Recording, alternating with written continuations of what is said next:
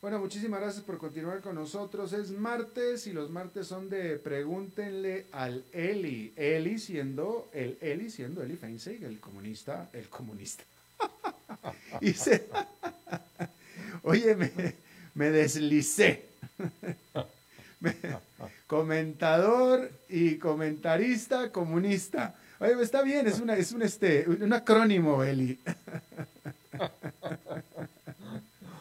Oye. Nunca en mi vida me he sentido más ofendido, Alberto. Oye, este Freud me traicionó de una manera terrible aquí en esta, ¿eh? Totalmente. Totalmente. ¿Cómo, estás, Alberto? Comentarista y, y, comentador, entonces, pues comunista, pues, es este el acrónimo ahí. ¿Cómo estás, Eli? ¿Todo bien? Todo bien, todo bien, gracias a Dios. Este, aquí con toda la pata. Bueno, me da mucho gusto. Este, bueno, vamos a comenzar con las preguntas. Ana María Navarro, que termina diciendo, lo escucharé. Así es que hay que hacer esta pregunta primero. Ana María Navarro Rodríguez te pregunta que si es cierto que a este gobierno el FMI le adelantó 500 millones de dólares y qué te parece la petición de las instituciones que se eximan de la regla fiscal. Ok, saludos a doña Ana María. Eh, sí es cierto que el, que el Fondo Monetario le adelantó fueron como 508 millones eh, de dólares. Eh, eh, pero esto fue ampliamente publicitado, no, no, es, no, no, fue algo que se hizo a escondidas, ni mucho menos. De hecho, el gobierno fue a pedirle al Fondo Monetario Internacional un crédito de los que el fondo puso a disposición de los países por la emergencia del COVID. y entonces el fondo le dijeron, bueno, le presto la plata, pero tenemos que negociar un paquete más grande que incluya medidas eh, para, para, ajustar las finanzas públicas, porque ese primer crédito de 500 millones de dólares eh, no tenía básicamente condiciones, ¿verdad? Era, como decías, un crédito de emergencia por la emergencia sanitaria. Eh, y entonces se considera eso parte del, del programa completo que se está negociando ahora con el Fondo Monetario Internacional. Es decir, esos primeros 500 millones ya, no los, ya los desembolsaron eh, lo cual quiere decir que el, el, paquete completo, que era de más o menos 2.250 millones de dólares, lo que queda por desembolsar son 1.750. Muy bien. Y con respecto a las instituciones que se quieren salir de la, de la regla fiscal, eh, lamentablemente eh, una muestra más de que hay algunas personas en el, en el sector público que perdieron toda la cordura, toda la, decencia, no, actúan como que si la situación del país no fuera con ellos.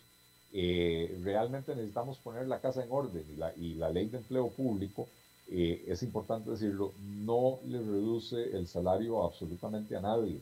Lo que sí hace es ponerle un límite a, la forma en que venían creciendo los salarios descontroladamente en la última década y media. Eh, eh, y entonces eh, me parece lamentable y un grave error y ojalá que los diputados no permitan y no acepten sacar instituciones de estas reglas. Ok. una, te voy a hacer una pregunta que me nace de un, uno, me nace de, de, es un tema recurrente en el programa mío, y dos, de aquí una, una, este, es una, una, frase que pone aquí una persona que se llama Satori Basho y él pone, vivan los criptos, las criptos, las criptomonedas. Eh, ¿Tú qué opinas de las criptomonedas este, como economista y como todo lo demás, como analista, como observador, Eli Feinsey?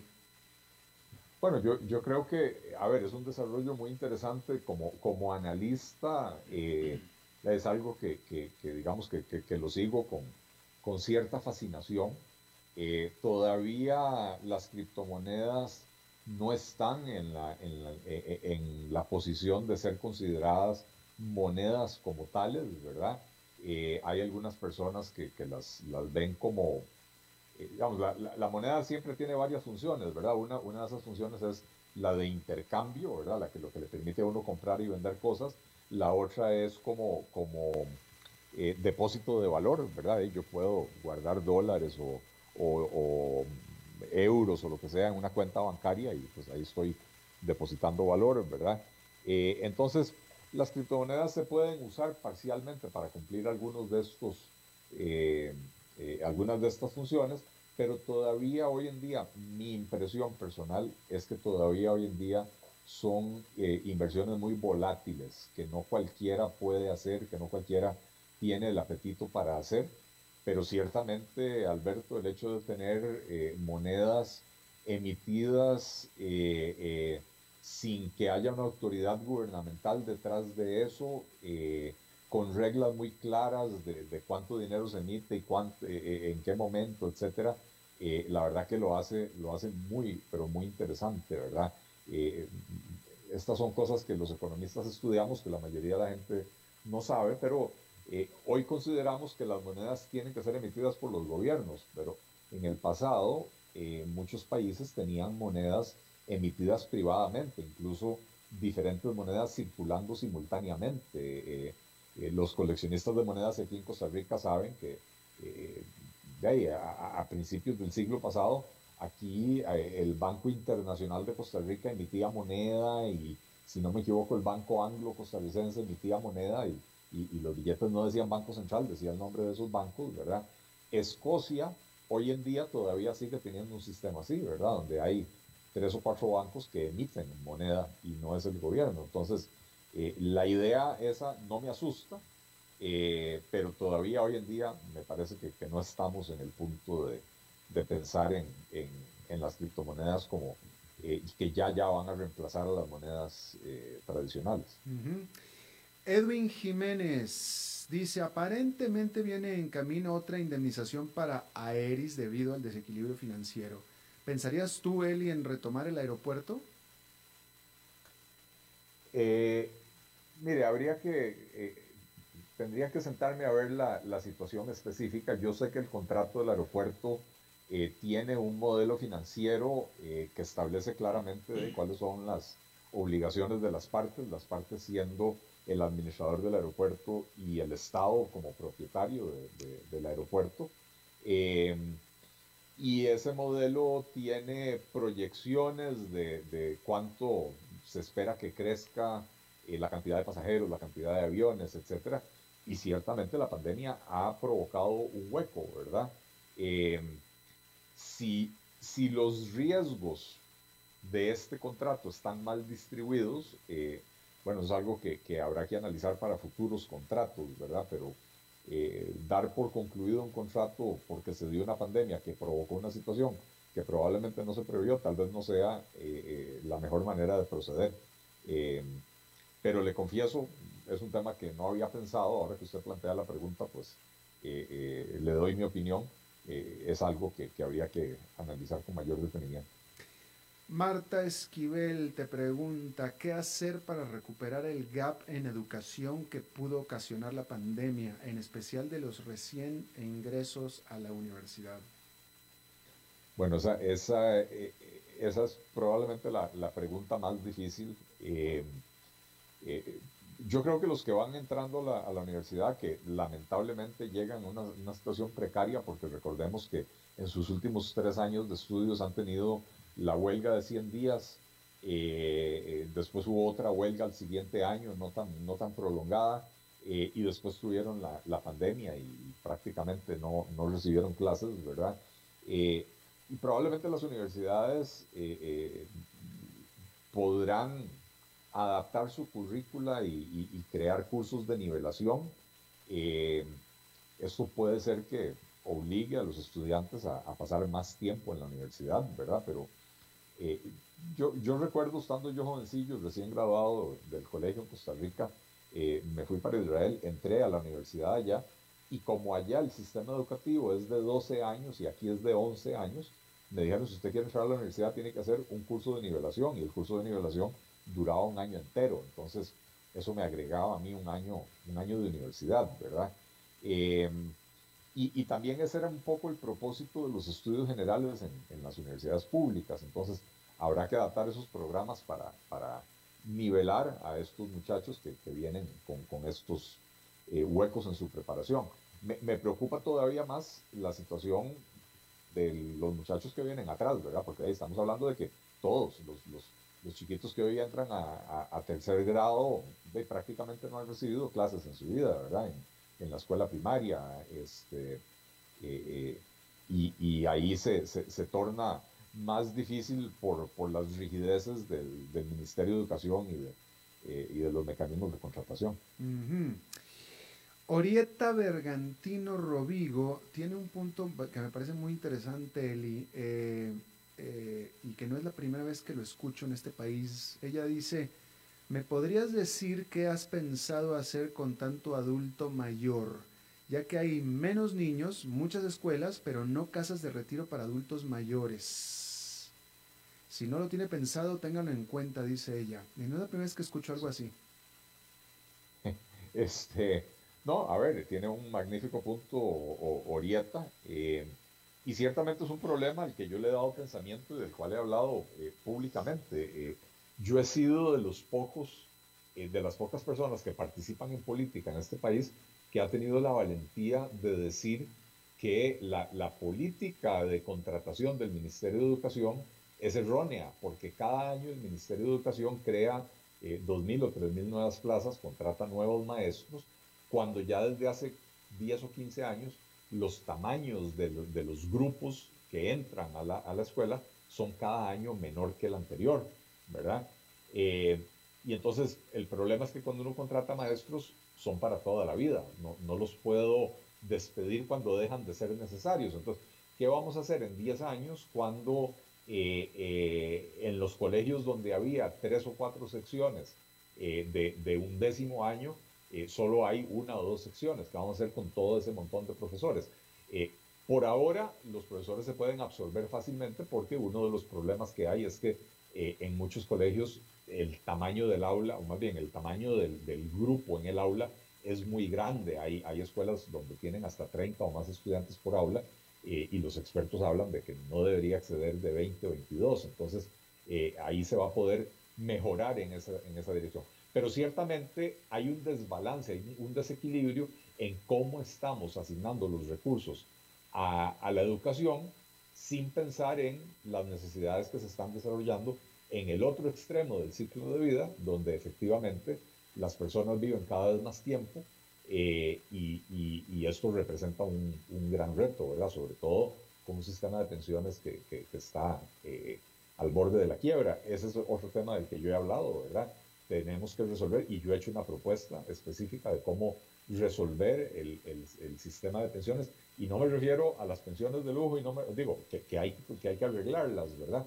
Yo me refiero a las pensiones básicas, al sistema de la caja, al sistema del IBM, que es un sistema financieramente insostenible con el diseño actual, ¿verdad? Y, y bueno, ya hice una propuesta para, para poder eh, corregirlo. Eh, pero plantearía la necesidad de reequilibrar la distribución de los recursos entre educación y atención de la tercera edad, entre otras cosas. Sí, y comentar, fíjate, interesante porque comentar que un muy amigo, muy buen amigo mío, cercano, a quien yo estimo mucho aquí en Costa Rica, él y su familia se vieron ante la tremenda desgracia de tener a su madre, ya eh, una señora de la tercera edad, con Alzheimer, eh, al grado que ya se necesitaba pues ayuda profesional y no la encontraron. Entonces este amigo empezó a contemplar, bueno, primero que nada buscar una casa, un hogar, eh, donde en otros países existen hogares este, especializados para poner a personas de la tercera edad con este problema de Alzheimer. Y aquí en Costa Rica hay una falta de oferta muy grande y él tuvo que pues entonces se empezó a, primero que nada, a buscarlo y cuando no lo encontró, tuvo que empezar a poner, a, pensar a ver si, si tal vez eh, la necesidad de, de, poner él una casa así. Hablo de, la, de la falta de oferta que hay acerca de, pues, de, estos, de estos hogares, de estos centros especializados para el cuidado de la gente de la tercera edad que tiene todo tipo diferente de, de problemas, ¿no? De condiciones.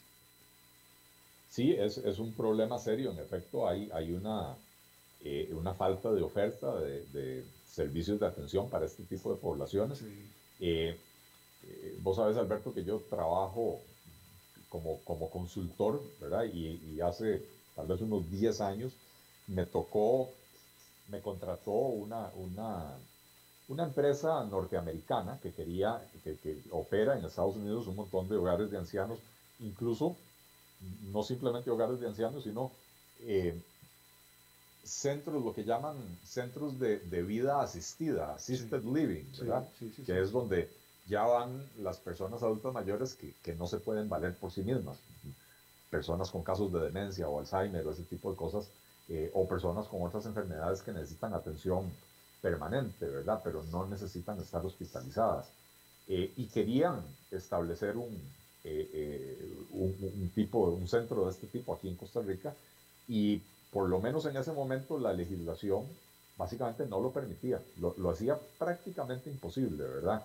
Porque no había una legislación bien desarrollada para ese tipo de servicios. Entonces, no calificaban como hospital, pero tampoco calificaban como, como un, eh, centro de atención del adulto mayor normal. Eh, tuvieron que irse para otro país porque aquí no lo pudieron hacer. ¿Y se arregló esa legislación o todavía sigue siendo el problema? Eh, te soy franco, lo, lo, ignoro, no es un tema que yo le haya dado seguimiento después de que, después de que concluyó ese, ese trabajo. Bueno, pues ojalá, porque es, es, una necesidad, es una, es una, realmente hay una, hay una demanda para ello, lo hay. Digo, ya, ya hay por lo menos uno que yo conozco, un, centro de, de, assisted living, que se llama en inglés, ¿verdad? Eh, eh, aquí en, en, Costa Rica, en Escazú hay uno, eh, pero ciertamente no es de acceso para, la, para el grueso de la población, porque es, es muy caro el servicio, ¿verdad? la caja no lo cubre, pero algo debe haber cambiado en la legislación que, que permitió la instalación de este centro aquí. Claro, claro.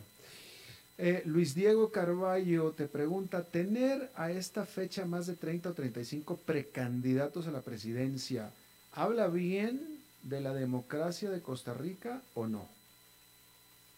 Eh, bueno, en, un nivel yo diría que sí, ¿verdad? Porque demuestra que hay mucha preocupación por el rumbo que, está tomando el, país y que hay eh, mucha gente interesada en presentar su nombre para ser parte de la solución, ¿verdad?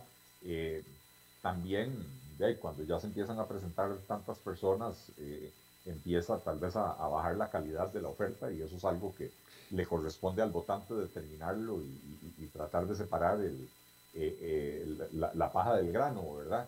Pero, pero yo diría que es una cosa positiva que, que, haya costarricenses, muchos costarricenses que están dispuestos a a quemarse en la política, porque la verdad es que la política quema, ¿verdad? Eh, para tratar de, de, enrumbar a este país eh, en una mejor dirección. Al respecto, Luis Diego Carballo, él mismo, el que hizo la pregunta, él mismo agrega preguntando si acaso esto es un negocio económico para los partidos o candidatos. Eh, bueno, yo le puedo decir que yo no he encontrado cuál es el negocio, ¿verdad? Este, no es un buen negocio estar metido en la política ciertamente hay gente, eh, eh, no, no, a ver, yo no, no, nací ayer, estoy seguro que hay gente que se mete a la política para, para choricear, para lucrar, para, para eh, hacer cosas indebidas, pero también conozco a, muchas de las personas que, están aspirando y los conozco como costarricenses de bien, con algunos, con algunos de ellos tendré diferencias de opinión, yo creo que las, las soluciones que el país necesita son otras o se tienen que enfrentar de otra manera, eh, pero no, no le quita que, que, que, los reconozco a, algunos de ellos por lo menos, que, son personas que realmente quieren eh, eh, lo mejor para Costa Rica. Claro. Jorge Argüello Sancho te dice, Don Eli, no sé si creer o no creer, pero me parece que con las negociaciones de las convenciones colectivas, estas están saliendo de lo que se dice en la ley fiscal. Bueno, hasta no ver, eh, no podremos saber. Y eh, el hecho de que las estén tratando de mantener eh, ocultas, secretas las negociaciones, es una pésima señal, definitivamente. Ahora, yo espero que, la Contraloría haga su labor y evalúe estas convenciones colectivas y, e impida que se aprueben aquellas que, violen la regla fiscal o, o, cualquier otra ley del país, ¿verdad? Hans Gómez te dice, yo le tengo una, quiten las pruebas FARO, que es otro fiasco, como el examen de bachillerato que tiene un embudo de pobreza por falta de acceso a las universidades. Las famosas materias generales en las universidades públicas también, eso no sirve, Don Eli. Sí, eh, eh, yo estoy de acuerdo con que las materias de estudios generales en Costa Rica las diseñaron hace 60, 70 años y, siguen siendo básicamente las mismas y, están completamente desactualizadas. Eso no quiere decir que hay que quitarlas, eso quiere decir que hay que arreglarlas de la misma manera que yo creo que, eh, cuando se eliminaron las pruebas de bachillerato, matamos al mensajero, porque las pruebas de bachillerato al final de cuentas estoy de acuerdo que no servían para nada este, y las pruebas de diagnóstico nos revelan que, que, la, que la situación de la educación costarricense es cada día peor. Eh, las pruebas PISA internacionales eh, lo, han venido revelando por lo menos desde el 2012, creo que desde el 2009, ¿verdad? Eh, pero entonces no, no eliminemos las pruebas, hagamos pruebas que verdaderamente filtren y seleccionen, pero que los resultados de esas pruebas sirvan de insumo para mejorar los programas educativos, porque si un alto porcentaje de la población está fallando, definitivamente eh, el problema no es de la población, el problema es del sistema educativo que no sabe cómo educarlos. Eh, a ver, dice aquí Diego Moya te pregunta, si logran hacer una alianza entre y Mario Redondo y Rodrigo Chávez, ¿cuál plataforma política actualizaría, eh, utilizarían, utilizarían? ¿El Partido Liberal, la Alianza Democrática Cristiana o el Republicano? Bueno, eh, para empezar por definición, una coalición es eh, la, unión de como mínimo dos partidos políticos. hasta donde yo sé, don Rodrigo Chávez no tiene partido político, él no, es, él no pertenece al Republicano Social Cristiano. Mario Redondo sí tiene, es, el presidente de la Alianza Demócrata Cristiana y yo soy el presidente del Partido Liberal Progresista. Eh, si se llega a dar la coalición, entonces lo que la ley dice es que los partidos que se ponen de acuerdo en entrar en esa coalición crean una nueva, digamos como una nueva figura, una nueva personería jurídica eh, con otro nombre y otra bandera eh, que se formó de la fusión de estos dos, tres, cuatro cinco partidos los que quieran entrar, ¿verdad? Entonces la plataforma es una plataforma completamente nueva, eh, que, es como decir la fusión de empresas, ¿verdad? Cuando dos, o tres, cuando dos empresas se fusionan, eh, muchas veces cambian el nombre, cambian la imagen, etcétera, pero todo el mundo sabe que esa empresa se formó de la unión de dos empresas que antes existían, ¿verdad? Eh, y la otra cosa es que las coaliciones pueden ser temporales o eventualmente eh, evolucionar hacia algo más permanente, ¿verdad? Eh, eh, una, una coalición puede ser solo para las elecciones del 2022 y los partidos que la conforman vuelven a ser partidos independientes después de esa elección, o pueden ponerse de acuerdo y decir, no, fundemos un partido político único, nuevo, como, como hizo la Unidad Social Cristiana en los años 80, ¿verdad? Que primero participó como coalición unidad y después eh, se, fusionaron varios partidos en lo que hoy conocemos como el Partido Unidad Social Cristiana. Eh, ok, ¿y tú dirías que todavía hay margen para una coalición o ya eso ya quedó atrás? No, definitivamente que sí hay, sí hay margen. Eh, hay tiempo, pero no hay tiempo que perder. Ya. Este, Eli, creo que ya se te acabó el saldo. Qué barbaridad. Siempre se me acaba el saldo antes de tiempo. ¿Será que, será que sí? Y, veo que hay muchas preguntas por ahí, pero bueno, ni modo. Entonces tenemos más tiempo. Ah, mira, que, oye, David Guerrero viene de buen humor. Eso es impresionante. Y yo también, no sé qué está pasando aquí. Ya, ya, te, ya te hiciste, ya, ya, lo, ya lo agarraste dentro del partido, este, a David Guerrero. Bienvenido, David. David es la persona que se jacta siempre de que él es el único capaz de hacerme callar, siempre cuando nos pone la guillotina al final del programa. Claro, claro. No, no, fíjate que aquí el buen David, yo no sé por qué, acaba de hacer la primera este, donación de campaña y te acaba de donar cinco minutos. Muy bien, aprovechémoslos. Oye, eh, bueno, a ver, Hans Gómez hace un comentario, más bien es un comentario, dice, dice Hans, es una declaración porque dice, yo les digo una vez firmado con el FMI, serán 18 meses a 3 años que el próximo presidente gobernará bajo la carpeta del FMI. Así que mucho ojo con las promesas de campaña de los candidatos, dice Hans. Bueno, yo, tiene razón. Eh, ahora, yo, yo, creo que si se aprueba lo que este gobierno le prometió al Fondo Monetario Internacional, eh, es tan escasa esa, esa promesa eh, que el que venga va a tener que cumplir con eso, pero también va a tener que embarcarse a hacer otra serie de reformas. De hecho, las reformas de fondo que están eh, ausentes por completo en la propuesta del gobierno del PAC al Fondo Monetario Internacional. Si, si esto se aprueba y yo llegara a la presidencia, definitivamente no me quedaría en el cumplimiento de esto. Eh, eh, superaría, diría, sí, esto hay que cumplirlo, pero es absolutamente insuficiente y tenemos que hacer el trabajo para eh, hacer la reforma del Estado, para poder disminuir el, el, gasto público permanentemente, para hacer al aparato estatal más eficiente. Tenemos que hacer la simplificación tributaria para, para facilitarle la vida a los costarricenses y facilitar también la reactivación de la economía. Tenemos que hacer una reforma educativa para, para eh, eh, convertir la educación en relevante para, para, el siglo XXI y para, para los desarrollos que se están dando en el mundo y que en Costa Rica nos estamos quedando atrás. Hay muchísimo trabajo que hacer más allá de lo que eh, más, más allá de lo que de lo que se pacte con el Fondo Monetario Internacional. Claro. Rigo Anzuelo te está haciendo una pregunta que me parece muy interesante y te pregunta, en tu opinión, ¿Qué ha hecho bueno el actual gobierno? Bueno, yo creo que, que el primer año tomaron una serie de medidas que, que, hay que reconocer que ningún gobierno en los 20 o 25 años anteriores se había atrevido a, tomar. Eh, en las primeras tres semanas eh, se firmaron varios decretos y esto fue básicamente la mano de, doña Rocío Aguilar, que en ese momento era la ministra de Hacienda. Eh, se, firmaron si no me acuerdo, eran como 31 decretos eh, ordenando contener el gasto público, eh, poniéndole tope al crecimiento de las remuneraciones, etc.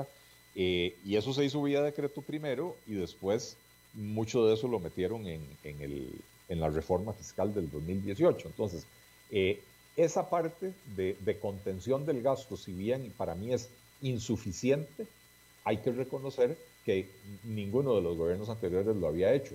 Yo siempre propugno por recorte del gasto, que más, va, más allá que, que, la contención del gasto. Eh, pero, pero, ¿cómo se llama?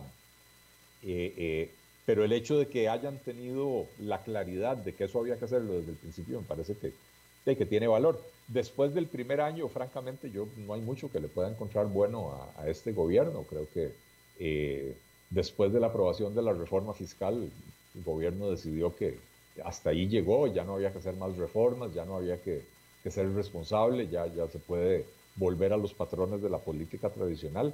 Eh, y, más allá de la labor del Ministerio de Obras Públicas y Transportes, que ha avanzado significativamente en proyectos que venían de gobiernos anteriores, ¿verdad? Eh, pero que los gobiernos anteriores no tuvieron tampoco la, la agilidad para acelerarlos. Eh, no, no hay mucho más que yo le pueda reconocer. Bueno, pues ahí está. Eh, a ver, eh, ya rápidamente porque se te va a volver a acabar el saldo, nada más un comentario que yo quiero hacer contigo eh, esta, y con el público también, ¿no? Ayer pasé, por primera vez me di cuenta, yo no me he dado cuenta, pero me di cuenta, no, ya no hay tiempo, David, ya no, ya, no, no, ya David ya se enojó, ahora sí ya. Ya no hay tiempo entonces para hacer este comentario, entonces lo tendré que hacer después. Este, mi querido Eli, despídete de tu público. Pues muchísimas gracias a, todos por sus preguntas. Ha estado, han estado variadas las preguntas, muy interesantes. Eh, gracias, Alberto, como siempre, por, por tenerme acá. A, David, hoy, por su generosidad. Eh, y por supuesto a don Andrés Quintana por hacer posible este espacio. Bueno, muchísimas gracias, Eli. Entonces nos vemos el próximo martes. Muchísimas gracias, Alberto, que estés muy bien. Igualmente. Ahí, ahí te tomas un whisky eh, por mí. me voy a tomar el mío y el tuyo. Eso es. Exactamente. Gracias, Eli. Bueno, y muchísimas gracias a ustedes por habernos acompañado. Espero que terminen su día en buena eh, nota, en buen tono, y nosotros nos reencontramos en 23 horas. Que la pasen muy bien.